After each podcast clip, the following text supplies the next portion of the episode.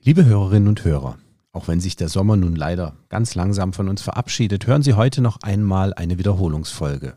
Auch diese Episode ist bei ihrer Erstausstrahlung bei Ihren MithörerInnen besonders gut angekommen. Meine Kollegin Alexandra Ulrich hatte sich darin mit einigen wichtigen Vitaminen und dem Versorgungszustand mit diesen in Deutschland beschäftigt. Die vollständige Folge wurde erstmals am 22. Januar 2021 veröffentlicht. Na dann mal los.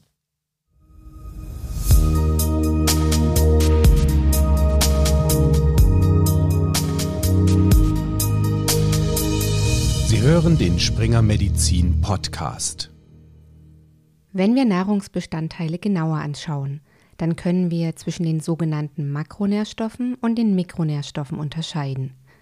Makronährstoffe sind Eiweiße, Kohlenhydrate und Fette, also Stoffe, die uns in erster Linie als Energielieferanten dienen, die darüber hinaus aber natürlich auch noch weitere wichtige Funktionen besitzen.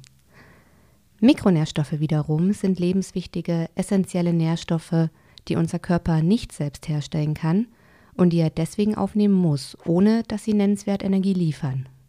Dazu gehören unter anderem Vitamine, und genau diese wollen wir uns heute etwas genauer ansehen. Mein Name ist Alexandra Ulrich, ich bin Online-Redakteurin bei springermedizin.de. Für den Menschen sind 13 Verbindungen als Vitamine definiert. Um den Rahmen dieser Episode nicht zu sprengen, wollen wir uns heute auf ein paar ausgewählte Vitamine konzentrieren. Dazu habe ich kürzlich mit Dr. Maria Wallert telefoniert. Sie ist Ernährungswissenschaftlerin und forscht an der Friedrich-Schiller-Universität Jena unter anderem zur Bedeutung von Vitaminen bei Arteriosklerose und zum Einfluss von Vitaminen auf das Immunsystem. Deswegen weiß sie auch, dass Vitamin nicht gleich Vitamin ist. Unterteilen kann man diese Vitamine ganz grob in wasserlösliche und fettlösliche Vitamine. Die fettlöslichen Vitamine sind äh, die Vitamine E, D, K und A. Und natürlich chemisch gesehen haben alle diese Vitamine, egal ob fettlöslich oder wasserlöslich, eine sehr unterschiedliche chemische Struktur und damit halt auch verbunden unterschiedliche biologische Eigenschaften. Weitergehend unterscheiden sich die Vitamine auch noch in der Art, wie sie vom Körper aufgenommen, verstoffwechselt werden, wie sie gespeichert werden, wo sie gespeichert werden, wie der tägliche Bedarf dieser Vitamine aussieht und wie sie vom Körper ausgeschieden werden. Vitamine haben also unterschiedlichste Aufgaben und Rollen im Körper, zum Beispiel im Energiestoffwechsel, im Immunsystem und bei der Zellbildung. Reicht da die Ernährung wirklich aus, um den Bedarf zu decken? Also man kann im Großen und Ganzen sagen, dass ein, ein, eine ausgewogene Ernährung fast nahezu alle Vitamine dem Körper in ausreichender Menge zuführt. Eine Besonderheit hat in dem Zusammenhang das Vitamin D, was wahrscheinlich ja auch in aller Munde derzeit ist, da wir uns in den sonnenarmen Monaten derzeit befinden, haben wir natürlich die Sonnenexposition nicht, nicht in dem Umfang, wie wir sie im Sommer haben. Und da Vitamin D vorrangig auch über die Haut zu 80 bis 90 Prozent sogar endogen über die Haut ähm, gebildet wird und nicht über die Nahrung aufgenommen werden kann in dem Maße, haben wir gerade in diesen Monaten gerade ein Problem mit Vitamin D. Das heißt, die meisten anderen Vitamine, wenn man gesund ist, wenn man keine Vorerkrankungen hat, wenn man keine sehr einseitige Ernährung hat, kann man sehr schön über die Nahrung ähm, ausreichend zuführen. Aber Vitamin D ist wirklich hier eine Ausnahme und sollte unter besonderer Kontrolle stehen in den dunklen Monaten. Soweit so gut. Schaut man sich in der Bevölkerung um, scheint es uns im Durchschnitt nicht an Nahrung zu fehlen, eher im Gegenteil. Man sollte also meinen, dass damit auch der Bedarf an Vitaminen im Durchschnitt gut gedeckt ist. Dies scheint allerdings ein Trugschluss zu sein. Ja, eine gute Grundlage dafür ist die nationale Verzehrstudie 2 von 2008. Die liegt zwar schon etwas zurück, genau genommen wurde sie in den Jahren 2005 bis 2007 vom Max-Rubner-Institut erhoben, aber es ist trotzdem die Datenlage, auf der wir noch heute unsere Aussagen stützen können, da es die aktuellste ist. Und in dieser Studie kam heraus, dass es sehr wohl so ist, dass ein Großteil der Vitamine leider nicht, zumindest in der dort befragten Bevölkerungsgruppe, ausreichend verzehrt wird. Das heißt, nicht entsprechende Referenzwerte aufgenommen wird. Besonders auffällig waren hierbei Vitamin D, Folsäure, Vitamin E und C. 80 Prozent der TeilnehmerInnen nahmen nicht genügend Vitamin D und Folsäure über die Nahrung zu sich.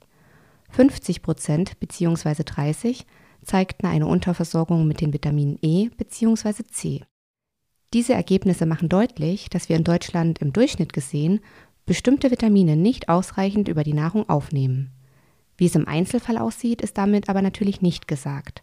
Und genau deswegen sehen sich Ärzte und Ärztinnen immer öfter mit Patienten und Patientinnen konfrontiert, die gern eine Laboruntersuchung auf alle möglichen Vitamine und Mineralstoffe hätten, weil sie einen Mangel befürchten bzw. ihm vorbeugen wollen. Andere wiederum, die objektiv gar keinen Mangel haben, glauben, durch eine Überversorgung gesundheitsfördernde Effekte zu erzielen. Wie sollten Ärzte bzw. Ärztinnen hier richtig reagieren? Allgemein ist natürlich zu raten, dass wenn ein Patient in die Praxis kommt und meint, dass er mit bestimmten Vitaminmangel versorgt wird, ist es natürlich wichtig, dass man erstmal die Anamnese aufnimmt. Das heißt, welchen Lebensstil haben diese Personen? Sind sie zum Beispiel Raucher, die einen höheren Bedarf an Antioxidantien und zum Beispiel an antioxidativen Vitaminen haben könnten? Sind sie Leistungssportler, die einen erhöhten Bedarf haben? Sind es ältere Personen, die aufgrund eines veränderten Stoffwechsels auch anderen Bedarf zum Teil haben? Sind es Personen, die besonderen beruflichen oder privaten Stressfaktoren ausgesetzt sind? Oder Personen, die sich viel aufgrund ihrer Arbeit ähm, viel in geschlossenen Räumen aufhalten, dann ist es wichtig, hier wieder gerade in Bezug auf Vitamin D dort eine Untersuchung vorzunehmen. Neben der Anamnese ist natürlich auch wichtig, gibt es vielleicht schon auch medizinisch einen medizinisch begründeten Verdacht im Sinne von klinischen Symptomen. Das heißt, ist es zum Beispiel in Verbindung mit bestimmten Vorerkrankungen oder die oder bestimmte Mangelerscheinungen, die mit einzelnen Vitaminen ja einhergehen, mit einer Unterversorgung dieser Vitamine, sind diese klinischen äh, Symptome vorhanden, dann muss natürlich oder ist natürlich ratsam, eine Untersuchung vorzunehmen. Und ähm, sowohl bei einem anamnetischen begründeten Verdacht oder einem medizinisch begründeten Verdacht ist es auch so, dass diese Kosten von der Krankenkasse übernommen werden. Ist das nicht der Fall und der Patient möchte das aus eigenen freien Stücken, einfach um sich zu informieren, kann das trotzdem erfolgen und wird dann über die sogenannten individuellen Gesundheitsleistungen, diesen IG-Leistungen, abgerechnet. Entscheidet man sich also für eine nähere Untersuchung, bedarf es natürlich einer Blutprobe. Aber worauf ist bei der Probenahme zu achten? Wie sind die Ergebnisse zu interpretieren? Und worauf kommt es bei eventuellen Nachkontrollen an? Dr. Wallert hatte auch darauf Antworten. Für die meisten Vitamine ist es tatsächlich so, dass äh, Vollblutserum oder Plasma die Körperflüssigkeit der Wahl ist, sage ich mal so, da ja auch wenn manchmal Gewebeproben geeigneter wären, die natürlich aus ethischen Gründen in der Regel nicht zur Verfügung stehen und wir daher auf die anderen Körperflüssigkeiten zurückgreifen. Das ist auch durchaus legitim. Für die meisten der Vitamine erhalten wir hier eine sehr gute oder mh, mm, eine aussagekräftige aussagekräftige Ergebnisse durch die Analyse. Man muss natürlich hier und da was beachten. Zum Beispiel bei der Folsäure ist es ja so, dass wir über die Serum- und Plasmakonzentrationen eine Kurzzeit äh, im Prinzip ein, eine Momentaufnahme vom Folsäurestatus bekommen. Wollen wir jedoch eine Langzeit eine Messung der Langzeitwerte haben, müssen wir zum Beispiel auf die Erythrozyten, die sogenannten roten Blutkörperchen, ähm, zurückgreifen. Ein weiterer wichtiger Punkt ist natürlich neben der Probenentnahme auch die, der Umgang mit dem Probenmaterial, das heißt die Lagerung. Bei manchen Vitaminen ist es, ist es okay, wenn die Blutproben bei Raumtemperatur gelagert werden. Bei anderen Vitaminen muss man jedoch vielleicht ähm, minus 20 Grad die Proben lagern, um dann ein äh, entsprechendes vertrauenswürdiges Ergebnis zu haben. Denn ganz wichtig ist, die Auswahl und der Umgang mit dem geeigneten Probenmaterial ist sehr entscheidend für die spätere Aussagekraft der Ergebnisse. Generell, wenn man supplementiert, ist es wichtig, dass der Arzt natürlich informiert ist über diese Supplementation. Und auch generell sollte eine Supplementation am, im Idealfall mit dem behandelnden Arzt oder zumindest dem Apotheker abgesprochen sein. Denn es ist so, dass die Vitamine ja eine unterschiedliche Halb, sogenannte Halbwertszeit haben. Das heißt, dass sie im Körper sich ansammeln und ähm, auch dem Körper noch zur Verfügung stehen. Zum Beispiel ist das für Vitamin B12, kann das über Jahre hinweg gehen, auch wenn man kein Vitamin B12 mehr zuführt, steht es dem Körper noch zur Verfügung, weil es sich sehr langsam abbaut. Und hier ist es dann wichtig, dass man entsprechend diese Halbwertszeiten natürlich auch die Nachkontrollen taktet. Ich brauche ein Vitamin, was diese lange Halbwertszeit hat, nicht alle zwei Monate testen. Im Großen und Ganzen kann man aber sagen, dass gerade die Vitamine, die häufig Mangelvitamine sind, einen recht trägen äh, Metabolismus haben und daher so grob kann man sagen, dass man nach sechs Monaten äh, nachkontrollieren könnte. Dann schauen wir uns nun ein paar der nach aktuellem Kenntnisstand kritischen Vitamine etwas genauer an und beginnen mit Vitamin D. Streng genommen ist Vitamin D gar kein richtiges Vitamin, da der Körper es mit Hilfe von Sonnenlicht aus bestimmten Verbindungen bzw. Vorstufen selbst herstellen kann. Nur etwa 10 bis 20 Prozent nehmen wir tatsächlich über die Nahrung zu uns. Die aktive Form des Vitamin D wird auch Calcitriol genannt. Es spielt eine wichtige Rolle im Knochenstoffwechsel, seine Funktion ist aber nicht nur darauf beschränkt, denn es beeinflusst unter anderem auch das Immunsystem. Um ausreichend Vitamin D zu produzieren, braucht es also Sonne. Was in den Sommermonaten auch sehr gut funktioniert, in den Wintermonaten ein größeres Problem darstellt. Oder auch generell bei Personen, wenn man jetzt mal Deutschland ausnimmt, äh, in Ländern, in mehr nördlichen Ländern ist natürlich ein größeres Problem und die haben häufiger mit einem Vitaminmangel zu kämpfen. Aber auch Personen, die sich viel in geschlossenen Räumen aufhalten oder auf, aus religiösen Gründen größere Teile des Körpers bedecken, sollten hier stärker kontrolliert werden. Auch ältere Personen sind eine, eine, Risikogruppe, gerade diese ältere Personen, die sich in stationären Einrichtungen aufhalten, da diese vor allem auch ähm, eingeschränkt sind in ihrer Mobilität und daher nicht mehr so oft raus können. Risikogruppen sollten also definitiv auf ihren Vitamin D-Spiegel achten. Aber nicht nur für sie kann eine Extrazufuhr von Vitamin D Sinn machen. Dr. Wallert weist allerdings noch einmal darauf hin, dass Vitamin D ein fettlösliches Vitamin ist. Und daher ist wichtig zu beachten, dass diese fettlöslichen Vitamine in der Regel nicht wie die wasserlöslichen Vitamine wenn sie überdosiert werden, mit dem Urin ausgeschieden werden, sondern die fettlöslichen Vitamine reichern sich im Körper an, so dass es für Vitamin D auch eine Höchstmenge gibt, die tolerierbar ist auf der Basis von zahlreichen Studien. Diese Angaben variieren ein bisschen je nachdem, von welcher Fachgesellschaft der Wert ausgesprochen wird, aber man kann im Großen und Ganzen sagen, dass diese Höchstmenge bei 50 bis 100 Mikrogramm pro Tag liegt, die nicht überschritten werden sollte, sollte man sich für eine Supplementation entscheiden. Experten gehen davon aus, dass wir 25 Mikrogramm pro Tag die ideale Supplementation ist, wenn ein Mangel vorliegt. Dieser Mangel sollte natürlich idealerweise nicht selbst diagnostiziert werden, sondern in Absprache und auf der Basis von Untersuchungen mit dem Arzt besprochen und entschieden werden. An dieser Stelle ein kleiner Hinweis zur Umrechnung. 25 Mikrogramm Vitamin D entsprechen 1000 internationalen Einheiten, die auch als IE abgekürzt werden. Zurück zur nationalen Verzehrstudie 2. Hier kam nämlich auch zum Vorschein, dass ein Großteil der Bevölkerung nicht genügend Folsäure zu sich nimmt. Folsäure ist ein B-Vitamin, genauer gesagt Vitamin B9 und ist besonders wichtig für die Zellteilung und Blutbildung. Und aus diesem Grund ähm, vermehrt, möchte ich mal sagen, wichtig schon für Frauen mit Kinderwunsch, für Schwangere und Stillende, aber auch in der allgemeinen Bevölkerung. Denn es kommt ganz klar heraus in der nationalen Verzehrstudie 2, dass 84 Prozent der Frauen und 76 Prozent der Männer tatsächlich nicht die empfohlenen Referenzwerte von 400 Mikrogramm am Tag zu sich nehmen. Wie sieht es dann mit einer Supplementation aus? Macht es Sinn, auf Verdacht und ohne Symptome und Untersuchung zu supplementieren?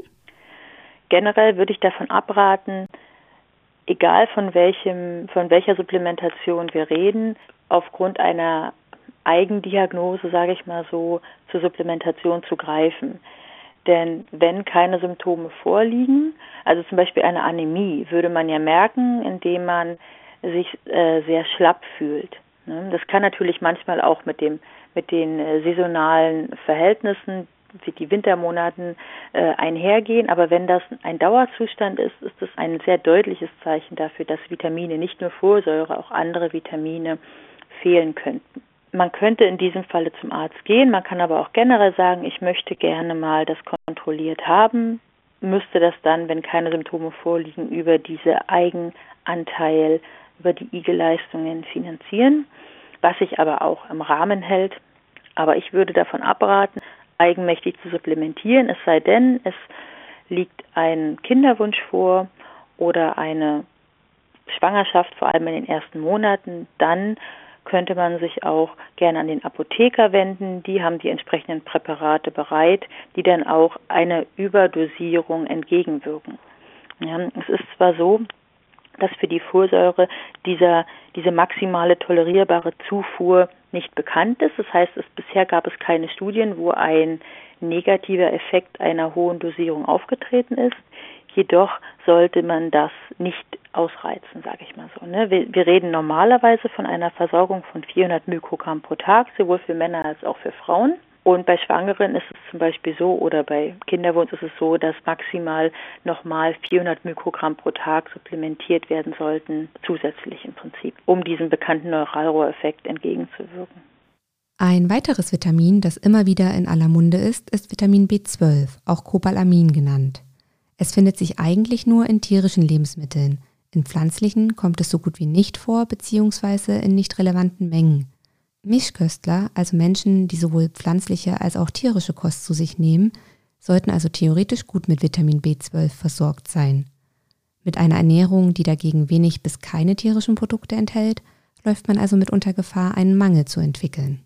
Ja, das ist äh, richtig. Also Vitamin B12 ähm, wie von Ihnen richtig erwähnt, ist natürlich das klassische Mangelvitamin, was man im Kopf hat, wenn man an Veganer oder Vegetarier denkt.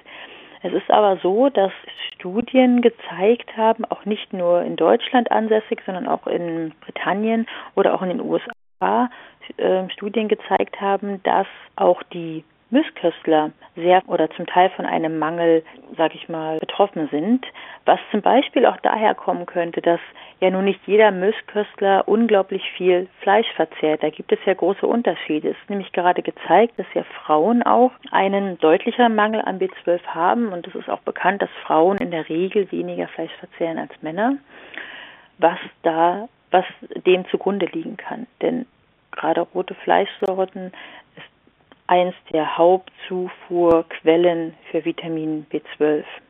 Zudem ist es so, dass äh, es gerade bei Vitamin B12 auch ähm, sehr äh, gibt es viele, sage ich mal, ähm, Anlaufstellen im Körper, die hier, wenn sie nicht richtig funktionsfähig sind, die Aufnahme sehr stark beeinflussen können. Es gibt im Magen die Belegzellen des Magens zum Beispiel. Da befindet sich der Intrinsikfaktor, nennt sich dieser Faktor, der ist ganz essentiell für die Aufnahme, für die Absorption von ähm, Vitamin B12 und der folgenden Bioverfügbarkeit im Körper. Das heißt, wenn ein wenn eine Erkrankung vorliegt, wo zum Beispiel auch ähm, der Magen, wo eine Magenrestriktion äh, vorgenommen wurde, werden musste, dass es hier zu einer verminderten Absorption von diesem B12 kommt. Man muss sogar sagen, dass Studien gezeigt haben, dass Veganer und Vegetarier sich ihrem Mangel aufgrund der fehlenden Zufuhr durch die Ernährung sehr wohl bewusst sind, sodass es häufig so ist, dass sie einen sehr guten Versorgungsstatus haben, weil diese Bevölkerungsgruppe sich sehr genau mit ihrem mit ihren Ernährungsgewohnheiten ja beschäftigt und gezielt die Defizite durch Supplementation ausgleicht.